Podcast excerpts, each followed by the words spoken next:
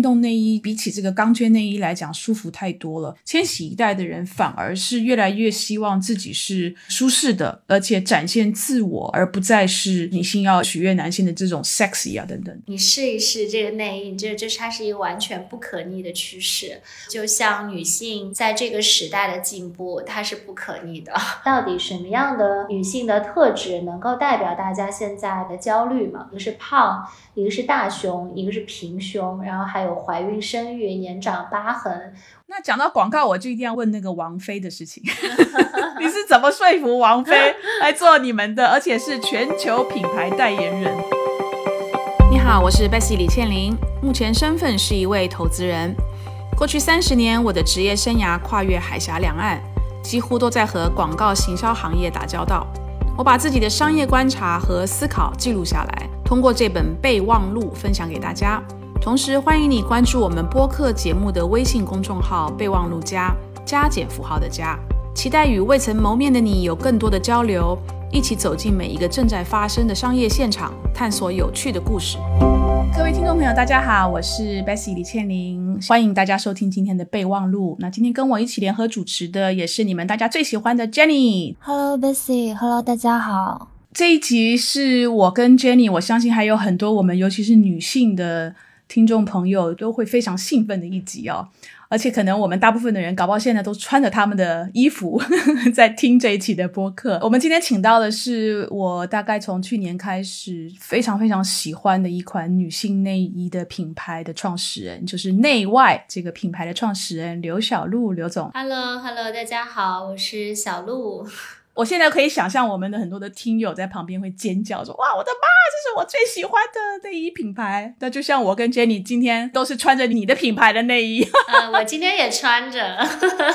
好，那我想请小鹿跟我们的听众朋友稍微介绍一下，就是你成立整个内外的过程，好不好？当初怎么成立这个品牌？而且成立的挺早的了。对对，就是相对很多现在的新消费品牌来讲，我觉得八年是挺长的时间了。是啊，Actually 今年。已经是第九年了，对我觉得明年我们对十年其实还是有一个呃蛮大的期待吧。呃，我是呃出生在上海，可能女性主义在上海这个城市里面还是有很大的这个包容度的。然后我我从小就是也是对自己女性的这个性别意识其实也是启蒙的蛮早的。后来我十八岁去呃香港念大学，然后我的第一份工作其实就跟消费品牌有关。当时我去了可口可乐，啊，然后也是让我看到了一个非常呃全世界可能最最好的、最最大的这样的一个消费品牌，它是怎么去做它的 marketing 的。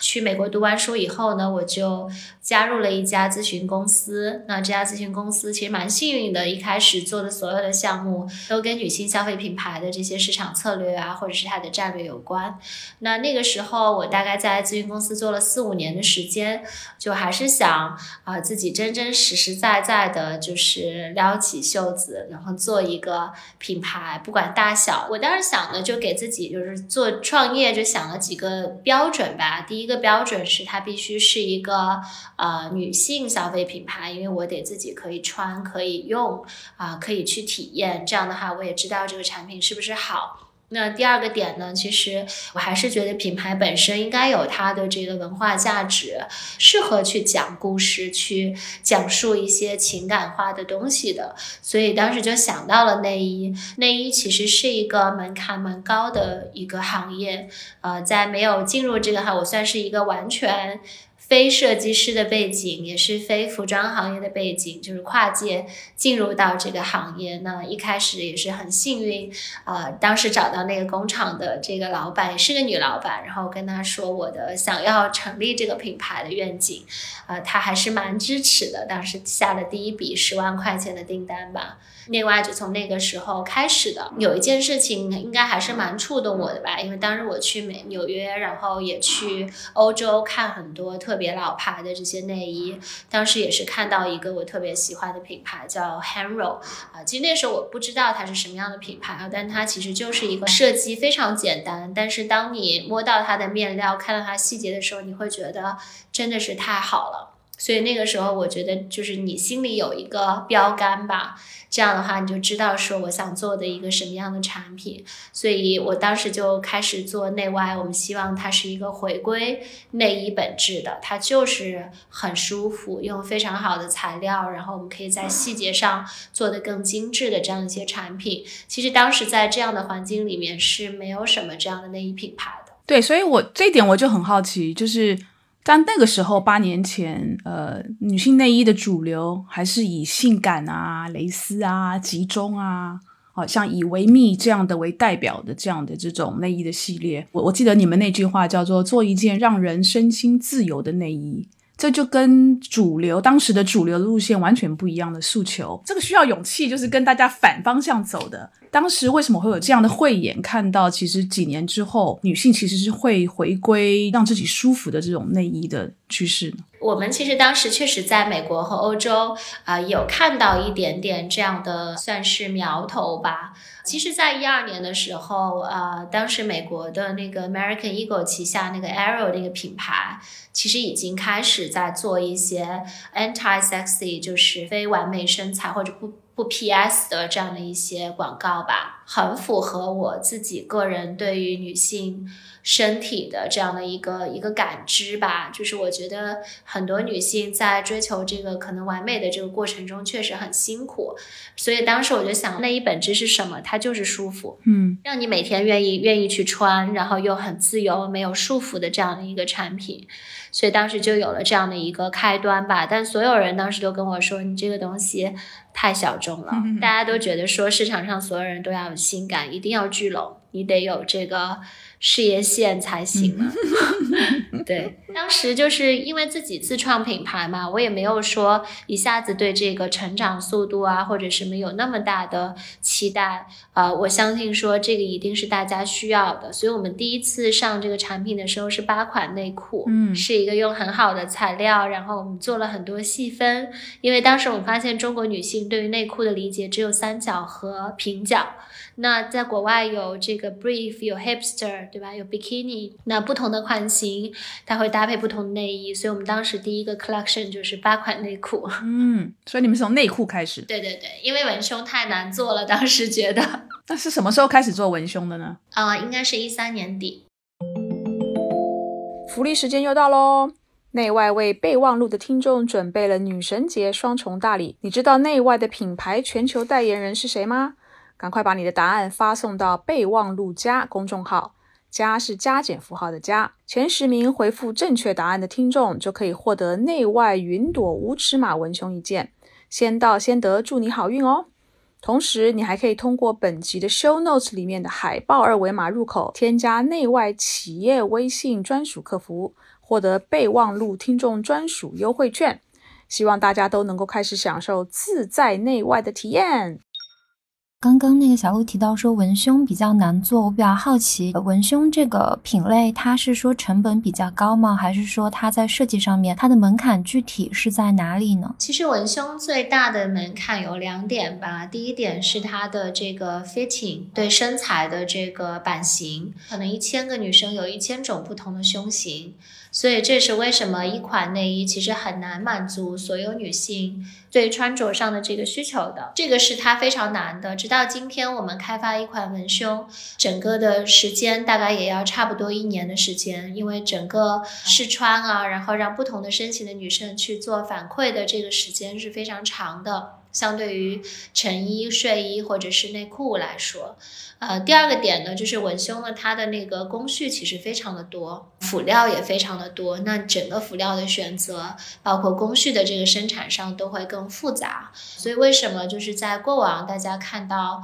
内衣市场基本上是以这些传统品牌，他们还是相对垄断的。可能在过去十年都没有看到过很多新品牌吧，嗯，直到这一两年，呃，我觉得新品牌也是开始慢慢起来，也是因为新的女性的这些理念发生了很多变化。那讲到变化啊，我我从我自己收集的资料里面，我看到的是，全球是大概在二零幺七年的时候开始，那种无钢圈的内衣开始受到了女性消费者的青睐。当时有一个很标志性产业的呃一个现象哦，二零幺七年以性感路线为主的这个维密的销量开始下滑，当年他们的销量下滑了百分之四十五。但是同一年呢，英国的那个 Marks and Spencer 玛莎百货的无钢圈舒适型内衣的销量重启啊就增加了这百分之四十。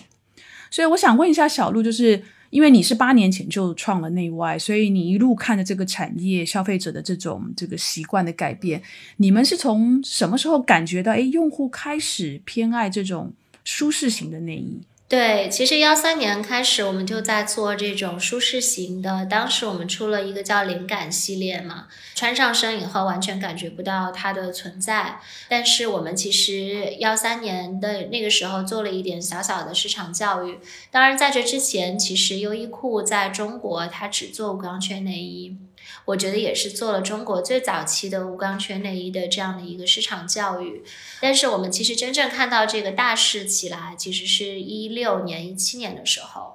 嗯，我觉得应该跟美国的这个时间还是挺同步的。一六年当时我们推出了我们的灵敏系列，也是现在呃内外在线上卖的最好的这个系列。嗯，当年的那个销量就翻了五倍，就是那个时候就完全靠。这个产品，然后在一年里面就是迅速的在天猫上有一个很快的增速吧，所以我觉得那个时候其实很多时候是确实是一个产品跟大势之间的一个匹配，啊，我现在其实回过来想，一二年到一五年的时候确实也挺难的，因为很多女性还是想要这些比较聚拢的产品，但是一六一七年以后，我发现好像大家的观念就好像在一夜之间变化了，嗯，尤其是。年轻的女性，嗯，原来我们最早的时候内外针对的是，我们觉得是二十八岁以后，或者是三十岁以后，可能你有了家庭，有了孩子以后，你会对舒适度也会有更高的追求嘛。但是更年轻的时候，你可能想要 sexy 啊，想要更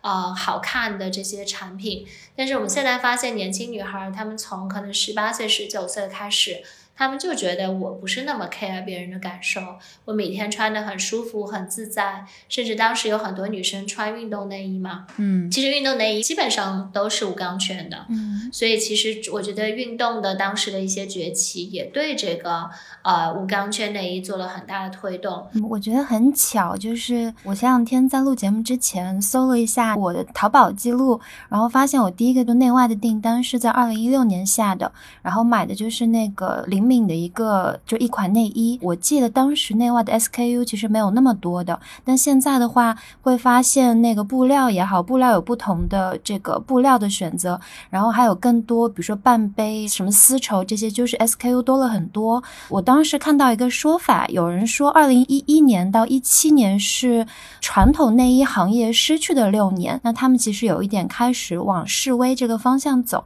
但是因为当时电商不断的发展，然后。然后社交媒体也在发展，消费者他们的认知也在发展，所以让很多新消费品牌，包括内外，在这六年之中有了一个迅速的崛起。所以我还蛮好奇，就是从中国市场来看的话，那在你们的观察里面，这个市场整个的当时的走向是个怎么样的？哇，原来你那么早 就是我们的用户，对，真的就是一六年的时候，其实一六、一七、一八，我觉得是内外在线上成长非常快的时间点，因为那个时候做无钢圈内衣的品牌非常非常少。我记得只有内外一家是百分之一百只做无钢圈的。我们当时给自己的概念说，既然我们想要做一件身心自由的内衣，那我们就不能做钢圈，因为钢圈它一定代表着一定程度的束缚和不舒服。当然，也让很多客人觉得内外是一个小胸内衣的品牌。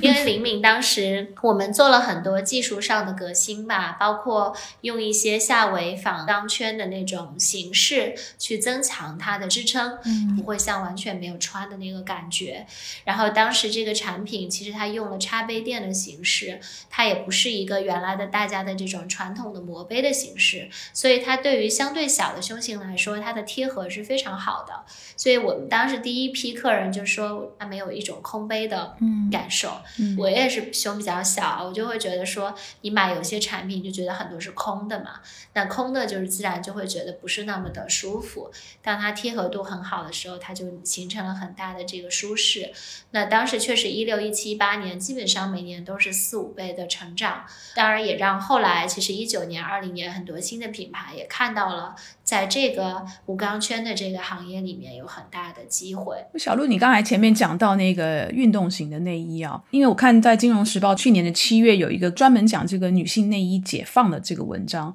它里面用了一个很有意思的新的词，叫做 athleisure，嗯就是运动 athlete，嗯啊，跟 leisure 休闲这两个字合并之后的一个新字，嗯就它这整篇文章就是说，运动内衣开始成为新的这个时尚的新宠儿。那很多的女性呢，其实原先她们只是就是运动的时候穿运动内衣，但是因为当时运动内衣比起这个钢圈内衣来讲舒服太多了，所以越来越多的年轻的女性，尤尤其是这个千禧一代的女性，就希望自己的身材展现出来是一种健美啊、健康的形象，而不再只是取悦男性，或者是说希望获得男性的目光而选择内衣。所以他们开始慢慢慢慢的把运动型内衣也当做平时的内衣穿在身上。在同一个时间，差不多时间，千禧一代也开始舍弃高跟鞋。嗯所以，如果像国内也是一样啊，像在国外，呃，不管是呃英国啦，呃，就是伦敦啦、纽约，你会看，尤其是大的百货公司卖鞋的那个区里面，卖这个运动鞋的区域变大很多。它反而是有压过了这个高跟鞋的这样的一个趋势，所以嗯千禧一代的人反而是越来越希望自己是舒适的，而且展现自我、展现这种健康健美的这种形象，而不再是女性要要要取悦男性的这种 sexy 啊等等的。嗯嗯，所以你刚才提到的运动内衣的兴起，其实也间接的对无钢圈内衣的欢迎到了这个推波助澜的作用，对吧？对，是的。其实内外，我们现在对自己的定位是一个贴身衣物的品牌，有三个品类，一个是内衣，一个是家居服，还有一个就是运动。其实从一八一九年开始嘛，我们开始做运动内衣，当时核心的点就是这个 athleisure 的这个风潮，嗯因为我们觉得我们是一个内衣起家的公司。那我们会发现说，有很多女性她在生活场景里面，她在上班完了以后，她会直接去 gym 锻炼。所以我们当时就出了一个系列叫就 Street to Studio 嘛，就是我走在路上，然后我换了一个场景。现代女性她在这些场景流动上，她需要更多没有边界的产品，就不是说我穿了平时穿了日常内衣，我去了运动的地方，我得再换上运动内衣，对大家来说很麻烦。这也是我们现在内外 Active 的最早的雏形吧，就是我们是从内衣切入的，我们做了很多平时也可以穿很舒服，然后又适合运动的产品系列。所以您说的这个，就是我觉得是确实是一个很大的风潮，而且我们也越来越发现，年轻的女孩可能除了大家对传统的一些女性更优雅的一些形象的追求以外，也会慢慢的有一些中性啊，或者是呃无性别的这样的一些趋势吧。如果我们的听众朋友里面有些女性啊，还没有试过这种舒适型内衣的话，我建议你去买一套来试试看。我买的不止内外啊，我买了内外，还有你们的一些竞争品牌的来来自来试试看你们每一个品牌差别。但是我一旦穿了这个舒适型内衣之后，我就没有办法回去之前的那个有钢圈的这种内衣，就很不舒服。那男性的听友，如果你有兴趣的话，你如果有姐姐、妹妹、妈妈、女朋友、呃老婆，你可以拿他们的钢圈内衣自己来套在身上试试看，你就会知道每一天有多少可怜的女性要被那个钢圈束缚着好几个小时，可能是十几个小时。所以这种舒适型内衣。我觉得对我们是一种不只是内衣的这种大解放，因为其实内衣解放这不是第一次，从有内衣开始，尤其比如说在北美，女性主权这种运动多次的想要解放内衣，甚至就是鼓励女性不要穿内衣等等，但是其实并没有造成太大的风潮。这一次我觉得很有意思的是，不需要什么运动，反而是千禧一代他们有自己很不一样的价值观。所以在这个时候，我觉得用解放以后的这个内衣代表一个宣誓吧，我觉得这是一个非常形象的一个很开心看到的一个趋势。对，我觉得就是你刚刚说的一个词，我觉得特别好。你试一试这个内衣，这这是它是一个完全不可逆的趋势。嗯我觉得这个不可逆，就像女性在这个时代的进步，它是不可逆的。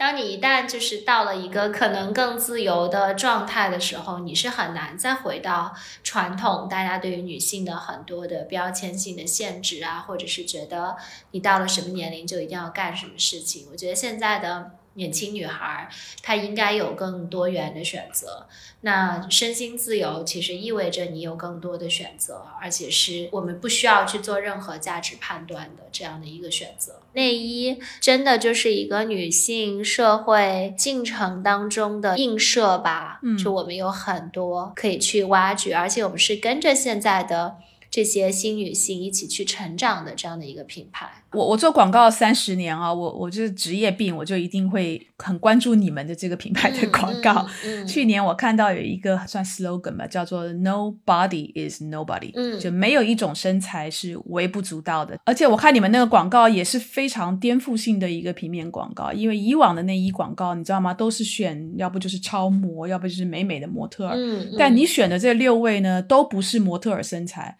但是她们都是六位真女人。首先就是这个广告确实在去年引起了就是大家在线上很很强烈的这个共鸣吧。这广告确实后来也得了挺多的奖项，都是我们自己 in house 的团队自己想出来的。然后，呃，原来大家觉得我们就是给瘦子、给超模完美的这些女孩穿的，但是其实我们后来在过去的两年的时间，我们研发了很多适合大胸的，或者是。胖女孩的一些内衣的产品，那这个产品在多元化，我们就希望说能够去强调或者去探讨一下现在大家比较关心的这个身材多元化的这个概念。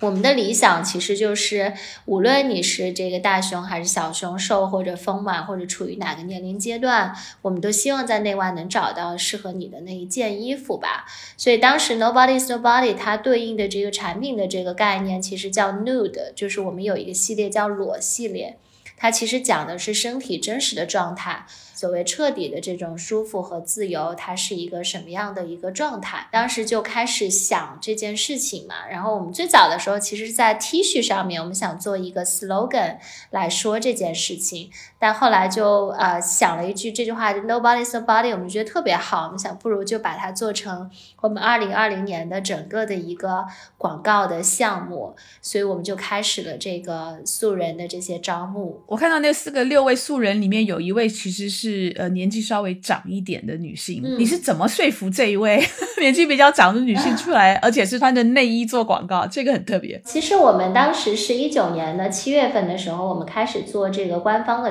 召集。当然，我们在官方召集前，我们其实已经有过一些社交媒体的探讨吧。我们想说，到底什么样的女性的特质能够代表大家现在比较关心的这些关于身体和身材的焦虑嘛？所以后来我们就确定了几个方向，一个是胖，一个是大胸，一个是平胸，然后还有怀孕、生育、年长、疤痕。我们觉得是大家就是讨论度比较集中的六个方向。然后我们当时就开始招募，收了大概有七十多位素人的投稿。在这个素人投稿的这个过程里面，我们又找到了罗阳。罗阳他其实之前有一个非常有意思的拍摄项目，他拍了一百多个素人女性，而且他是非常擅长拍素人女性的这样的一个摄影师和艺术家。当时找人真的是非常非常痛苦，大家一直到拍摄前我们才把这个人选定下来，因为还要确认说大家在一起能够形成一个比较好的一个氛围吧。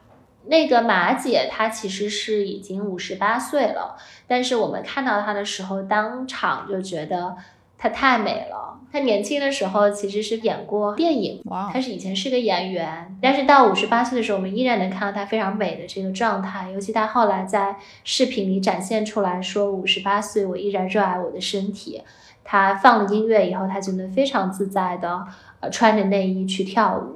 我觉得这样的女性，我觉得是对所有年轻女孩来说都是一个向往的状态吧。我看到她，就让我想到那个马斯克的母亲，大概七十一还七十二岁，还是非常的活跃。那讲到广告，我就一定要问那个王菲的事情。怎么说服王菲 来做你们的，而且是全球品牌代言人，对吧？这个这个也是挺有意思的，因为我们是一八年的时候开始用我们第一个品牌代言人杜鹃嘛。呃，其实当时第一次呃官宣杜鹃的时候，效果大家反馈也非常好，就是觉得。它很好的代表了内外的这样的一个品牌形象。在一八年的时候，但因为确实品牌代言人，我们可能是一般我们会呃两年的时间会有一些变化，因为也想给消费者一些新的这个感觉，所以当时其实我们很早，其实说实话，一七一八年的时候，我们都想过说啊，什么样的代言可能是内外的一个终极理想。所以我们自己团队讨论就是只有王菲，我们其实是很早想好这件事情的。但至于说这件事情能不能发生，什么时候发生，我觉得真的是很多的机缘巧合。我们当时跟杜鹃合作的时候呢，我们就请了一个女性导演，就是麦子嘛，她有在帮我们拍谭圆圆啊，包括她自己的一组系列广告。那呃，也是有一天就是跟麦子聊天的时候，她说：“哎，知不知道就是菲姐也是你们的用户？”对，所以其实我后来就觉得说，我其实很想去尝试一下我的这个终极的代言人的这个形象。后来我们跟他跟王菲也去经纪团队也聊了嘛，然后也是挺顺利的。我觉得核心的原因还是因为他真的穿过我们的东西，啊，我觉得他是一个接代言非常非常谨慎的，尤其对于服装品牌、对于内衣品牌更是这样了。这应该是我们二零二零年我觉得最幸运的。一件事情，我们其实自己团队后来其实也花了非常多的时间，我们把他所有过往的电影啊、采访啊全部都看了，最后就是也出来这样一句叫“一切都好，自在内外”。因为我们原来的 slogan 叫“我的内外你都了解”嘛，当时在杜鹃的这样的一个时期，但是我觉得呃，王菲其实代表了内外从一个内衣品牌走到了一个家居外穿。啊，整个一个全品类的生活方式品牌的一个升级和转变。我很好奇的是，这几年如果我们看其他的一些也在做这种呃女性无钢圈内衣的品牌，或者说新消费内衣品牌来讲的话，他们在选择品牌代言人的时候，会找一些比较年轻的女明星，但是内外的调性就蛮特别的，因为你们从最开始找了杜鹃，然后后面请谭圆圆拍了品牌的宣传片，也很好看。包括后面找王菲，呃，我会觉得你们的品牌调性会和其他的找年轻女明星。代言的品牌调性挺不一样的，这个其实跟我们自己对品牌的定位以及我们希望去沟通的人群有比较大的关系吧。嗯，相对于我们现在可能看到的找更年轻的明星做代言的品牌来讲，我觉得内外我们始终想服务的是新中产的这样一批女性，觉得可能一个过于年轻的代言人对大家来说并不会特别的有吸引力。我也。觉得说有很多年轻的明星代言，他们可能就是在流量上会更大或者更带货吧。但是我们觉得说，作为品牌的全球代言人来讲，它是一个非常谨慎的一个选择。啊，他一定要代表了品牌想要传达的这样的一个理念，他个人的身份、性格，他过往的经历都得跟品牌所传递的价值要非常的吻合。我们一直觉得，像杜鹃、像王菲、像谭圆圆，或者是麦子这样的女性，应该还是很多新中产女性她们内心里面向往成为的样子。嗯啊，尤其是王菲吧，大家还是会觉得，嗯，她的人生经历这么丰富，然后也。能非常忠于自己的选择，因为王菲其实就是像您讲的，就非常爱护自己的羽翼。所以他是不随便选择这种广告的这种品牌代言人，所以他选择了内外，某种程度也也其实是帮内外这个品牌的理念也好，品质也好，做了一个背书。是的，我觉得王菲的代言，我确实也让内外被更多人所认知吧。王菲上一次有给我这样撼动的一个品牌的结合，是跟那个高端时尚品牌 Celine 的结合，是，所以跟内外的这个合作是我第二次觉得。这这这这个这个组合实在是太妙。Celine，尤其是这个 Phoebe Philo 时期的这个 Celine，也是我们觉得非常喜欢，然后也非常代表现代女性形象的这样的一个品牌。诶，那再讲回来你们的产品哦，嗯，我我看到你们有一款新的产品叫 Panty Pro，对，经期时候穿的内裤，而且它是的很特别的描述是说不需要卫生巾的。这个惊奇的内裤，真的吗？它其实核心是它的整个的内裤的裆部，它用了一个很新的材料，它是可以吸水啊，然后可以有很好的渗水的这个功能的。我们这个产品大概有一年的研发期，我不知道你们了解，在美国有一个呃女性的这个生理裤的品牌叫 Things，嗯嗯，他们也是有类似的这样的一个产品，但我们确实在整个的吸水性还有整个材料上做了更多的研发。推出的时候，其实还是引起了挺大的反响，因为在中国从来没有一个 这样的内裤，就是可以替代一定的卫生用品。那其实我们后来发现说，这个新很新的产品在中国还是需要有一定的教育期的。但我们就是确实说有很多很实在的场景，比如说你在要来不来的时候，要走不走的时候，通常以前可能都会用卫生护垫嘛，那这个时候你就直接可以穿上这条内裤，那它的舒适度。度和它的整个的体验是非常好的。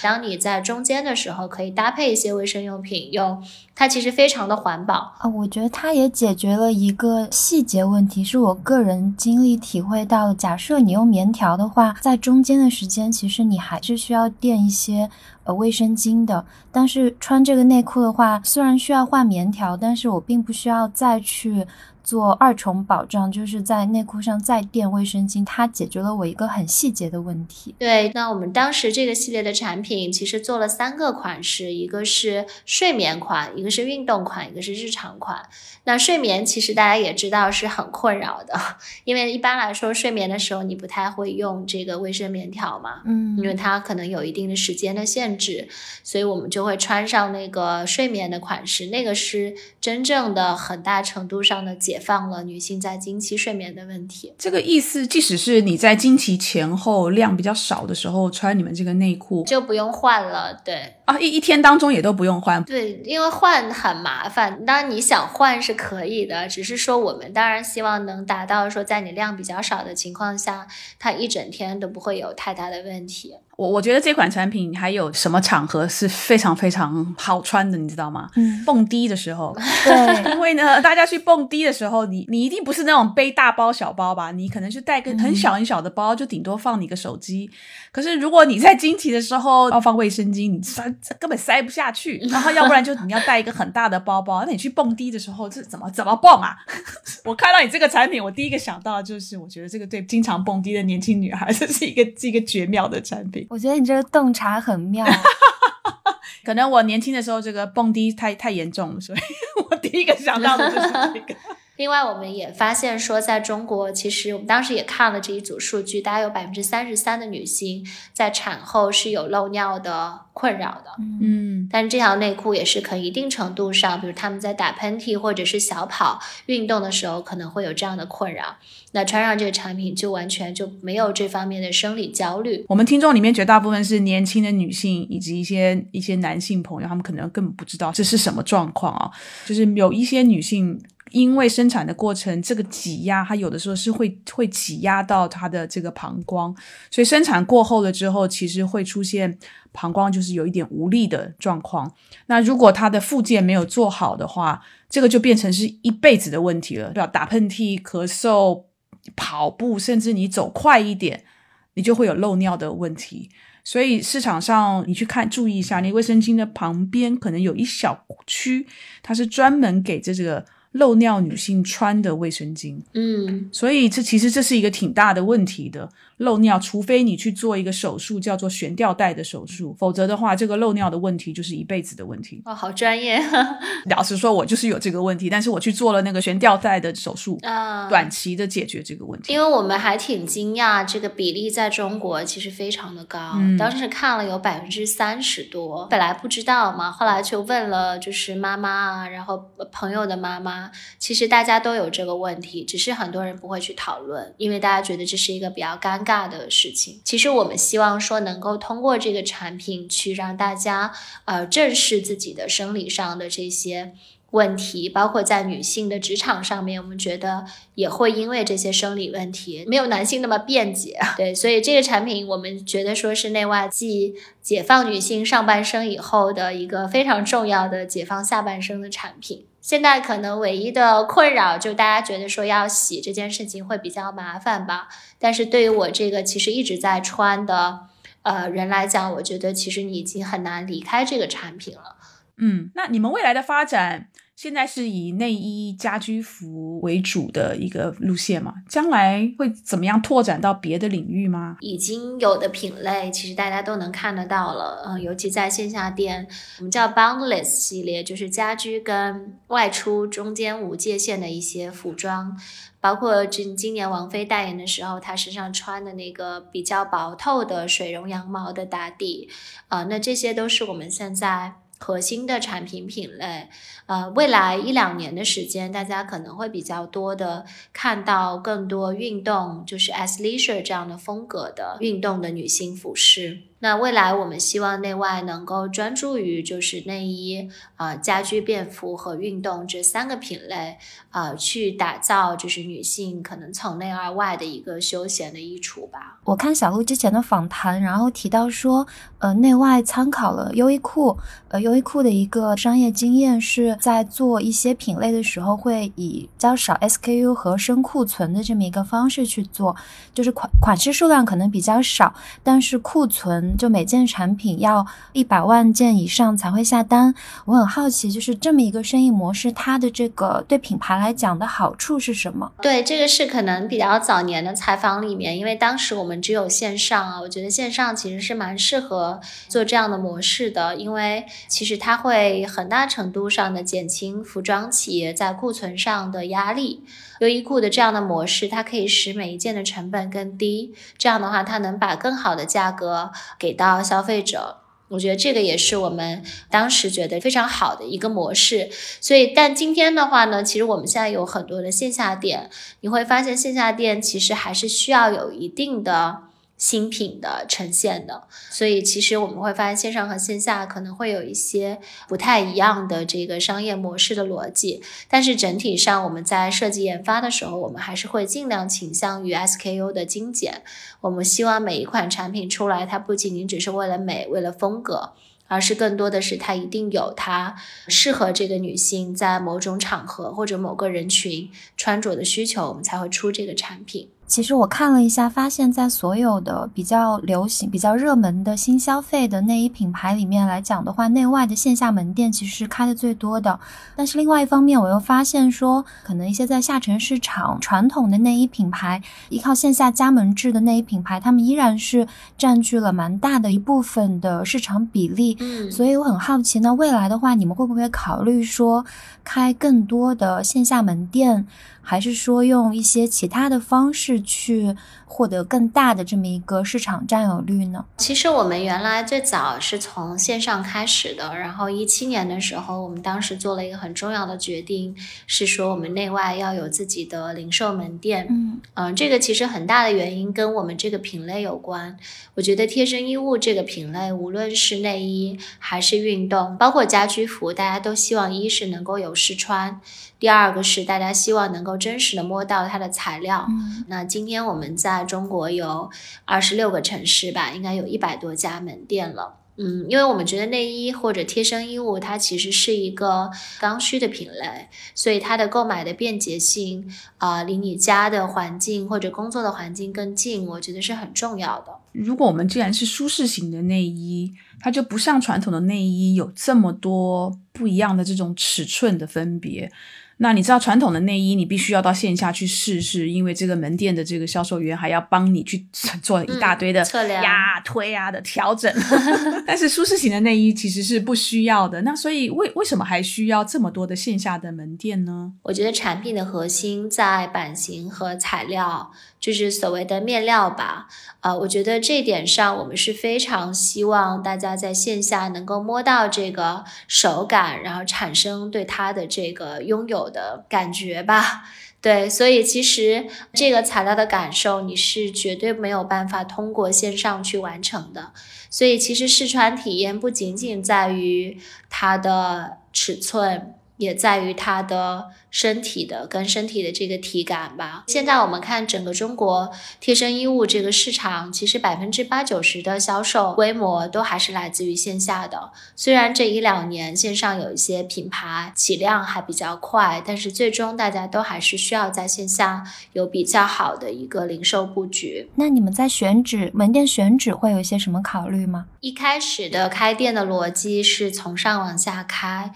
也就意味着我们会在每个城市最好的 shopping mall 里面先要有内外的店，嗯然后慢慢的再开到可能中腰部。所以现在我们其实，在一线和二线省会城市的布局是最多的，北上广深这些城市吧。然后我们在今年的话，可能会慢慢渗透到二线的一些核心的城市。呃，因为我们在线上其实也会发现，内外的用户里面，其实三线和四线的女性也是有挺多的，嗯所以我们未来也会希望说，让他们更便捷的买到内外的产品。那最后我我是不是可以斗胆的给小鹿一个建议啊？就是、嗯呃，当内外如果开始考虑要做一些公益项目的时候，你们的那个 Panty Pro 就是专门惊奇穿的内裤，其实让我想到。在中国，其实有非常多，就是说家庭的这个经济收入或者经济能力很有限的家庭里头的年轻女孩儿，经起来了之后，其实每一个月要买卫生巾的开销其实是很沉重的。是的，那全球有已经有不少的国家，像新西兰啊、苏格兰等等，他们都开始从政府出面来，就是提供免费的这种卫生巾的产品给青少年女性。嗯，如果你们可以考虑的话，我觉得其实是可以帮助在中国内地经济能力有限的青少年的女孩儿，嗯，让他们能够在这方面得到一些解放吧。我觉得，是，我觉得我也挺关注，因为前一段时间大家都在讨论，就是月经每个月要在这个经期上花的费用 是很贵的。嗯 对，对，所以我当时也是想到我们的 Panty Pro，我们也希望说从成本上啊各方面能够有更好的优化。嗯，呃，因为现在其实一条一百多吧，也不算特别便宜，也确实说它的材料各方面也是成本比比较高。呃，那我觉得未来公益这个项目上面，我们过往也做过很多给予农村女孩儿啊，或者是这些他们更多的这个内衣上的支持。一个是他们不知道怎么去选择正确的内衣，第二是刚才您讲的，其实这个从经济上的负担还是非常大的。所以我们会考虑这个未来这个层面上的一些对他们的支持。好，那我们今天真的非常感谢小鹿啊，这个让我很开心，就是第一个看到我们呃中国内地自有的这个品牌发展的这么好，很难能可贵的是，我觉得小鹿这边很重视品牌的建设，我觉得是第一个不止很有概念，而且很愿意去耕耘，很愿意去培养，所以这个是很难得的。那谢谢小鹿今天的时间，也谢谢 Jenny 今天跟我联合主持这一场这么精彩的对话。谢谢谢，很开心。